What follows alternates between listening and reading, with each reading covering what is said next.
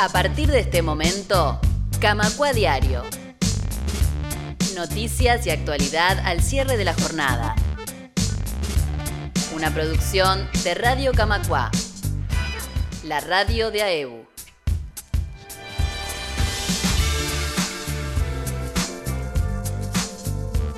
Hola, ¿qué tal? ¿Cómo están? Bienvenidos a un nuevo programa de Camacua Diario. Estamos arrancando esta emisión de martes 27 de febrero del año 2024. Hoy en el segundo bloque del programa vamos a estar hablando con Sonia Lezama y Patricia Plada. Ellas son referentes de la Comisión de Salud Laboral de AEU que tiene una actividad muy importante el próximo 6 de marzo y además ya tienen planificado varias actividades para este año 2024.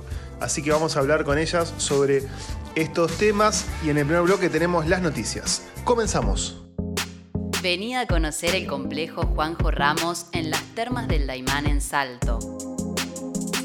16 apartamentos totalmente equipados, parrilleros, piscina con agua termal para disfrutar todo el año.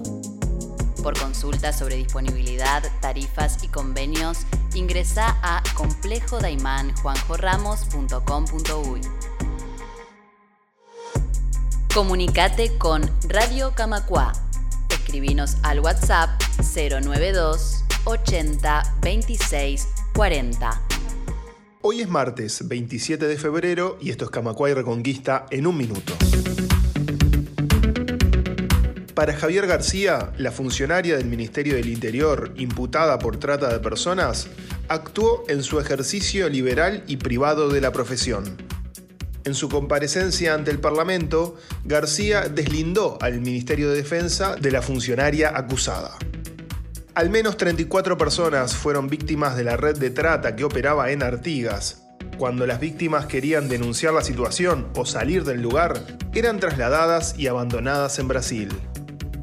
Familias de la escuela número 35 rechazan la suspensión a maestras y afirman que la medida no tiene en cuenta el perjuicio a los niños. En un comunicado lamentaron que, pese a haberlo solicitado, Primaria no se reunió con ellos ni tampoco explicó la sanción tomada. Más información en radiocamacua.uy.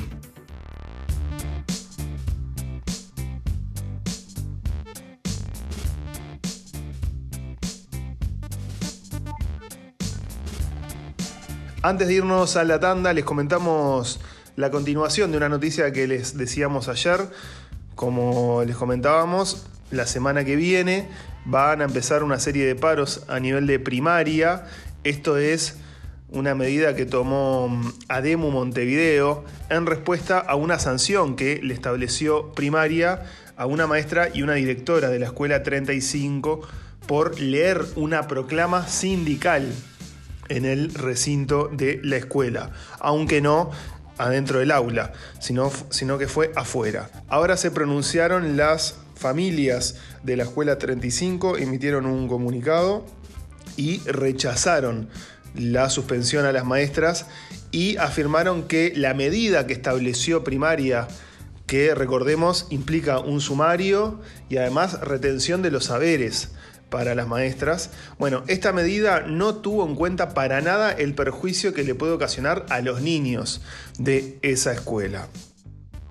El año pasado, cuando primaria determinó el inicio del sumario con separación de cargo para las maestras, mientras transcurría la investigación por la lectura de esta proclama sindical, ya el colectivo de familias se había expresado y había marcado su preocupación porque sus hijos se quedaran sin maestra en la mitad del año lectivo. Y al mismo tiempo, en ese momento las familias ya habían lamentado que la escuela interrumpiera su vínculo con la directora, cuya gestión, señalaban las familias, estaba empezando a dar resultado, según plantearon, y en ese momento solicitaron una reunión con la Dirección General de Primaria para que los recibiera para así poder plantear su punto de vista en esta situación. Bueno, en un comunicado que emitieron la semana pasada las familias, lamentaron que las autoridades de primaria no hayan accedido a tener una reunión mientras transcurrió el proceso de sumario y tampoco se hayan comunicado con ellos para, para comunicar la sanción final. Respetuosamente entregamos una carta esbozando nuestro parecer y solicitando una reunión.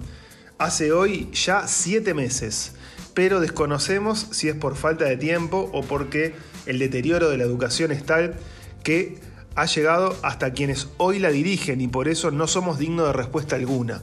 Eso fue lo que cuestionó entonces el colectivo de familias, de padres y de madres de la escuela número 35. Además, los padres y madres del centro educativo concluyen que para las actuales autoridades de la educación, el rol de la familia se limita únicamente a pagar el impuesto de primaria y a apoyar la falta de presupuesto educativo aportando dinero y tiempo a las comisiones de fomento, por ejemplo, en jornadas de mantenimiento del edificio, pero para nada más. Por tanto, lamentan que, pese a ese tipo de instancias en las que participan, no tengan derecho a una respuesta institucional y menos a una reunión para plantear sus preocupaciones. Son útiles nuestro dinero y nuestro tiempo, pero no nuestra opinión. Eso fue entonces lo que plantea entonces el colectivo de familias, de madres y de padres de la escuela número 35. Sobre la sanción a las maestras, Adriana y Virginia, las familias insisten en que primero debería haberse velado por el derecho de los niños que concurren a ese centro educativo.